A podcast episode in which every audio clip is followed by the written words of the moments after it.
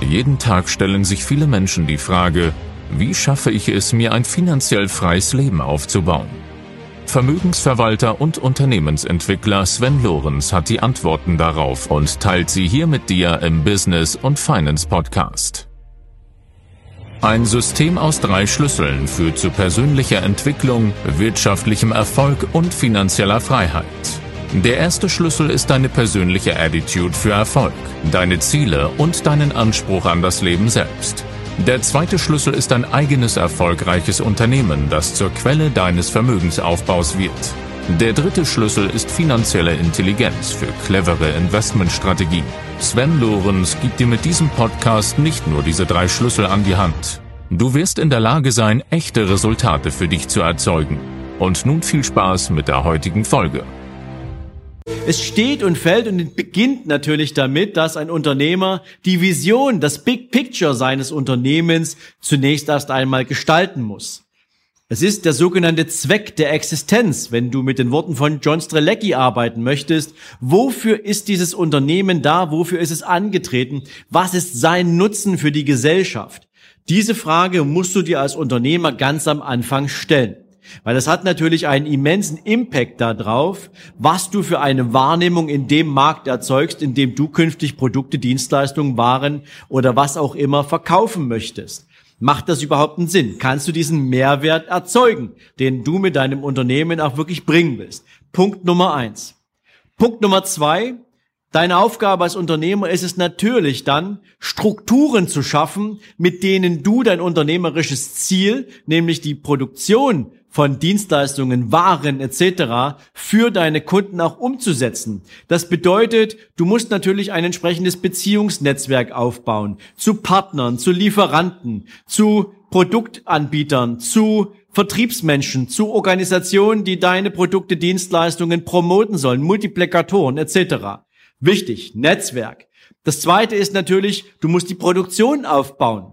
Egal, ob du jetzt eine kreative Mannschaft brauchst, weil du eine Dienstleistung entwickeln möchtest oder weil du eine Produktionskapazität hinstellen musst, die haptische Güter produziert. Ob du eine Maschine brauchst, jemanden, der die Dinge bedienen kann. Auch das ist wichtig, dafür brauchst du Strukturen. Du brauchst Finanzstrukturen dafür. Das Geld, ich hatte es in einem der letzten Videos auch schon mal erklärt, muss nicht zwingend nur aus den Gewinn reinvestiert werden.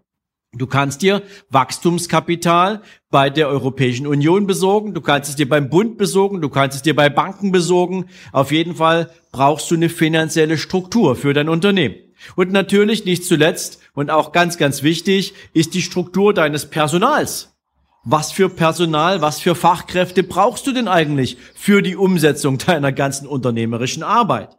Das sind strukturelle Aufgaben, die du als Unternehmer planen musst, wo du dir Gedanken machen musst, wie das Ganze im Gebilde aussehen soll, damit es funktioniert und die Zahnräder sauber ineinander greifen. Der dritte Aufgabenbereich von dir als Unternehmer ist das Thema Strategie. Natürlich musst du dir eine Strategie überlegen, wie du deine unternehmerische Aufgabe umsetzt. Das eine ist das Womit und das andere ist das Wie. Und das beginnt natürlich ganz am Anfang beim Markt. In welchem Markt möchtest du dich mit deinen Produkten und Dienstleistungen etablieren? Welche Wettbewerber gibt es in diesem Markt?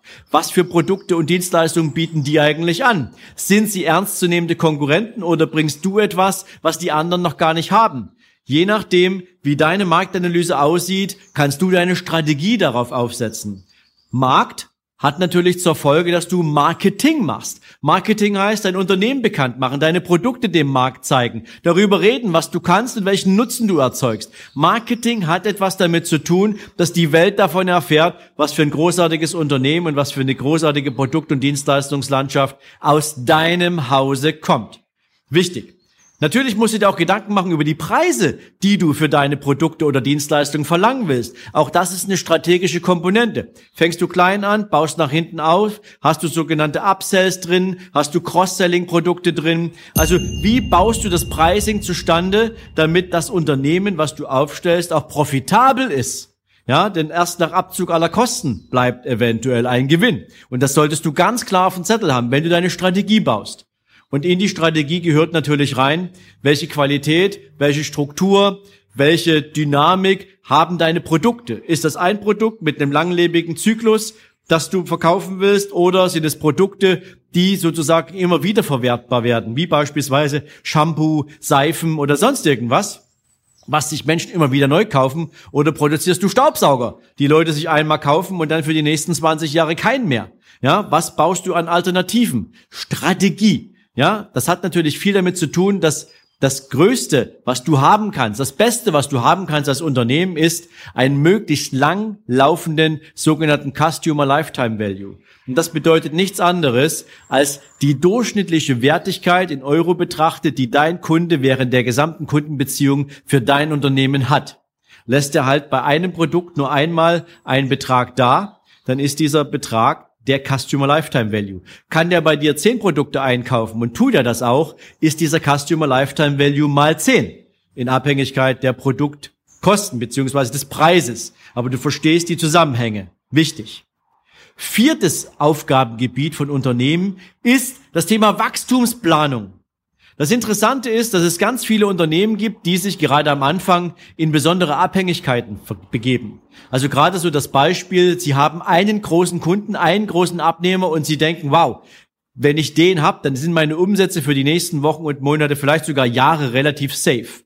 Das Problem ist, wenn den ein Wettbewerber abgräbt, und das kommt vor, dann hast du ein Klumpenrisiko im Unternehmen und damit ist deine gesamtliche wirtschaftliche Stabilität in Gefahr. Das heißt, du darfst es dir gar nicht erlauben, Abhängigkeiten zuzulassen, weder von einem großen Kunden noch von großen Lieferanten. Ich hatte vor einiger Zeit erst eine Teilnehmerin in meinem Mastermind-Bereich, die in der metallverarbeitenden Industrie unterwegs ist. Und sie brauchte ganz dringend eine Charge von einem bestimmten Metall. Und das kriegte sie nicht geliefert, weil der Lieferant war nicht lieferfähig. Das war aber bis dato deren einziger Lieferant. Problemsituation, sie musste auf ziemlich schnelle Art und Weise dieses Material ran schaffen, weil der Kunde, dem sie die Lieferung versprochen hatte, natürlich nicht mitbekommen sollte, dass es einen Lieferengpass beim Rohstoff gab. Also ganz, ganz wichtig, Abhängigkeiten vermeiden. Das gehört zu einer gut geplanten Wachstumsstrategie. Das ist Aufgabe Nummer vier. Aufgabe Nummer fünf hat etwas damit zu tun, dass du Risikomanagement betreibst. Risikomanagement und natürlich die Umsetzung desselben hat viel damit zu tun, an welcher Stelle unterliegt dein Unternehmen bestimmten Erosionen. Das kann einerseits das Kapital sein, weil die Zinsen so hoch sind, also musst du mit Banken nachverhandeln in Bezug auf die Finanzierung. Oder weil beispielsweise bestimmte Produkte im Markt teurer werden. Das heißt, du müsstest beispielsweise nennen wir es mal, Devisenabsicherungen betreiben, weil der Handel für ein bestimmtes Gut, für einen bestimmten Rohstoff halt schließlich nur in Dollar stattfindet. Oder du musst halt bestimmte, nennen wir es mal, zeitliche Zahlungsziele absichern durch irgendwelche Hedging-Strategien. All das hat etwas mit Risikomanagement zu tun, was deine Aufgabe als Unternehmer ist. Du musst es im Blick haben, du delegierst es natürlich dann an deine entsprechende kaufmännische Abteilung. Aber Fakt ist, das ist ein Thema, gehört dazu. Risikomanagement, ganz, ganz wichtige Baustelle, muss bei dir zusammenlaufen. Zumindest in der, in, in, der, in der Berichtslinie. Ja? Fünfter Punkt. Sechster Punkt, regelmäßiges Ausmisten. Das machen übrigens ganz wenige Unternehmen. Regelmäßig ausmisten. Und was zum Ausmisten gehört, sage ich dir. Das sind einerseits natürlich Prozesse, die nicht mehr optimal laufen oder die du verändern und verbessern musst. Das zweite sind Mitarbeiter. Mitarbeiter, die nicht performen, Mitarbeiter, die dein Unternehmen durch Nichttun, durch Unterlassen, durch Schlechtleistung schädigen, die müssen weg. Und da müssen neue Mitarbeiter hin. So traurig wie das für denjenigen ist, der sich ganz gemütlich in seiner Komfortzone in deiner Firma eingerichtet hat. Der muss weg. Ist ein Problem für ganz, ganz viele Konzerne. Kriegst du in einem der nächsten Videos, wenn ich dir mal erzähle, wie man Unternehmen vernichtet, dann kannst du mal lernen, was passiert, wenn Unternehmen es nicht schaffen, aufgrund von irgendwelchen gesetzlichen Rahmenbedingungen oder weil sie es viel zu lange zugelassen haben und Mitarbeiter aus dem Unternehmen rauszukriegen, die das Unternehmen nur schädigen und einen Haufen Geld kosten. Wichtiger Punkt. Natürlich auch Kunden. Ganz ehrlich, es gibt Kunden, die schädigen dein Unternehmen. Sie sind einfach nur eine Karteileiche. Was willst du dich mit denen permanent beschäftigen? Raus damit. Klingt dramatisch, ist brutal, aber ein Kunde, der deinem Unternehmen nichts bringt, aber der regelmäßig irgendwelche Serviceanbieter, äh, Service-Nutzen bei dir einfordert, mit dem kannst du ja gar nichts anfangen. Der kauft im Zweifel seine anderen Produkte beim Wettbewerb ein, aber du hast halt das bessere Serviceangebot. Denk drüber nach. Ist natürlich immer unternehmensabhängig, aber auch ich nutze regelmäßig die Retrospektive auf die Ergebnisse der Kunden, die bei uns angedockt sind und überlege, macht das Sinn, mit diesen zu arbeiten? Weil wir natürlich auch einen entsprechenden Arbeits- und Verwaltungsaufwand mit manchen Kunden haben und deswegen ist es wichtig, auch da genau hinzuschauen. Am Ende des Tages geht es auch um Produkte. Manche Produkte ich will mal sagen, die segnen irgendwann das Zeitliche. Irgendwann sind die Produkte nicht mehr angemessen. Sie sind nicht mehr zeitgemäß. Dann musst du dir Gedanken machen, ob du dem Produkt entweder eine Frischzellenkur verpasst und das Produkt aufpeppst oder ob du das Produkt einmal komplett aus deinem Sortiment nimmst und es ersetzt durch ein aktuelles und neues Produkt mit viel mehr Features, mit einer noch besseren Dienstleistung, was auch immer dann von deiner Unternehmung an die Kunden geliefert werden kann das wird halt neu gemacht und neu gebaut. Dieses Ausmisten sorgt dafür, dass du keine überschüssige Energie im Unternehmen bindest. Weil alles, was du an Energie bindest, hindert dein Wachstum. Es blockiert dein Wachstum in der Nutzung der Ressourcen, die dir dafür zur Verfügung stehen. Weg damit. Sechster Punkt. Siebter Punkt. Dir als Unternehmer gebührt es, das Netzwerk auszubauen dein unternehmerisches Netzwerk auszubauen und zwar in Gruppen von Unternehmen, die dich weiterbringen. Ich möchte jetzt bestimmte Gruppen hier nicht anzählen, aber es gibt natürlich verschiedene unternehmerische Organisationen, auch in Deutschland, wo man den Eindruck haben könnte, dort treffen sich die letzten hilflosen Unternehmer und versuchen durch gegenseitige Empfehlung irgendwie ein kleines Schnäppchen an Geschäfts zu machen. Und ähm, ja, am Ende des Tages setzen sie nur darauf, Dafür treffen die sich jede Woche einmal zum Frühstück. Ja? Macht das jetzt Sinn? Weiß ich nicht. Ich habe da so meine Zweifel dran, weil ich glaube, es ist der Aufgabe jedes Unternehmens, in dem, nennen wir es mal, in dem Teich zu fischen, wo meine Kunden sind und nicht, wo die Menschen sind, die mit mir gemeinsam kollektiv Probleme bewältigen wollen. Deswegen meine Empfehlung als Unternehmer, geh dahin, wo du Netzwerk aufbauen kannst, wo deine Kunden sind und nicht, wo deine Marktkollegen sind. Ich habe das in einem anderen Video schon mal angesprochen. Beispielsweise treffe ich mich nie mit irgendwelchen anderen Bankern auf irgendwelchen Investmentkongressen. Was interessieren mich die Probleme von anderen Bankern? Ich gehe dahin, wo meine Kunden sind. Ich gehe dahin, wo sich die Elite der Vermögenslandschaft trifft, weil diese Menschen erzählen dort von ihren Dienstleistungsproblemen, von ihren Erwartungen, von ihren Enttäuschungen und was auch immer. Dort kann ich lernen, wie ich für die besser werden kann. Aber nicht, wenn ich mich mit meinen Kolleginnen und Kollegen aus der, aus der Investmentbranche treffen würde. Also denk darüber nach, wo du deine Netzwerke baust und wie du deine Netzwerke ausbaust. Ganz wichtiger Punkt. Dazu gehört übrigens auch, dass du regelmäßig deinen USP überprüfst.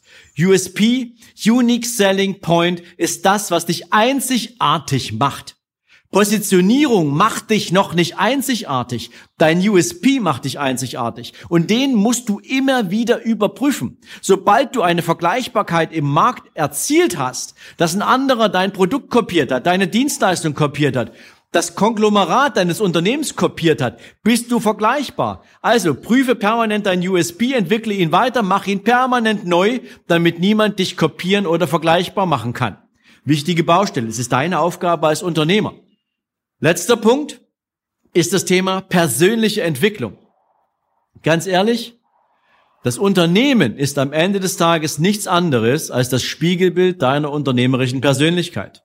Und wenn du als Persönlichkeit nicht wirklich dazu taugst, ein Unternehmen wirklich zu führen, es zu repräsentieren, als starke Persönlichkeit mit Autorität und Selbstbewusstsein, die Interessen deines Unternehmens gegenüber Kunden, Behörden, Steuer und was auch immer dazugehört, zu repräsentieren und zu verteidigen, dann ist das schwierig, dich als Unternehmer ernst zu nehmen. Also arbeite immer an deiner Persönlichkeit, entwickle dich weiter, werde zur besten Unternehmerversion, die du sein kannst, weil dann bist du für dein Unternehmen dieser Fels in der Brandung, der dafür sorgt, dass diesem Unternehmen nichts passieren kann. Und wenn du all diese acht Punkte berücksichtigst, dann bist du auf dem besten Weg, das Projekt für deinen Nachfolger, für deinen Exit so genial aufzusetzen, dass du nachher maximal davon profitieren kannst. Entweder weil du einen tollen Verkaufserlös erzielen kannst oder weil wenn du die Anteile am Unternehmen behältst, dich durch die Arbeit deines Nachfolgers eine entsprechende regelmäßige Gewinnausschüttung in Größenordnung für dich vereinnahmen kannst, was es dir ermöglicht, Dinge zu tun, die du vielleicht schon längere Zeit aufgeschoben hast. Also denk darüber nach. Das waren die acht Aufgaben eines Unternehmers. Und wenn du mehr lernen willst, dann weißt du, bleib hier im Kanal. Du kriegst hier jede Menge Input zu allen Themen rund um Attitude, Business und Investing. Denn diese Dinge gehören zusammen, wie du weißt. Bis dahin alles Gute für dich. Ciao, ciao.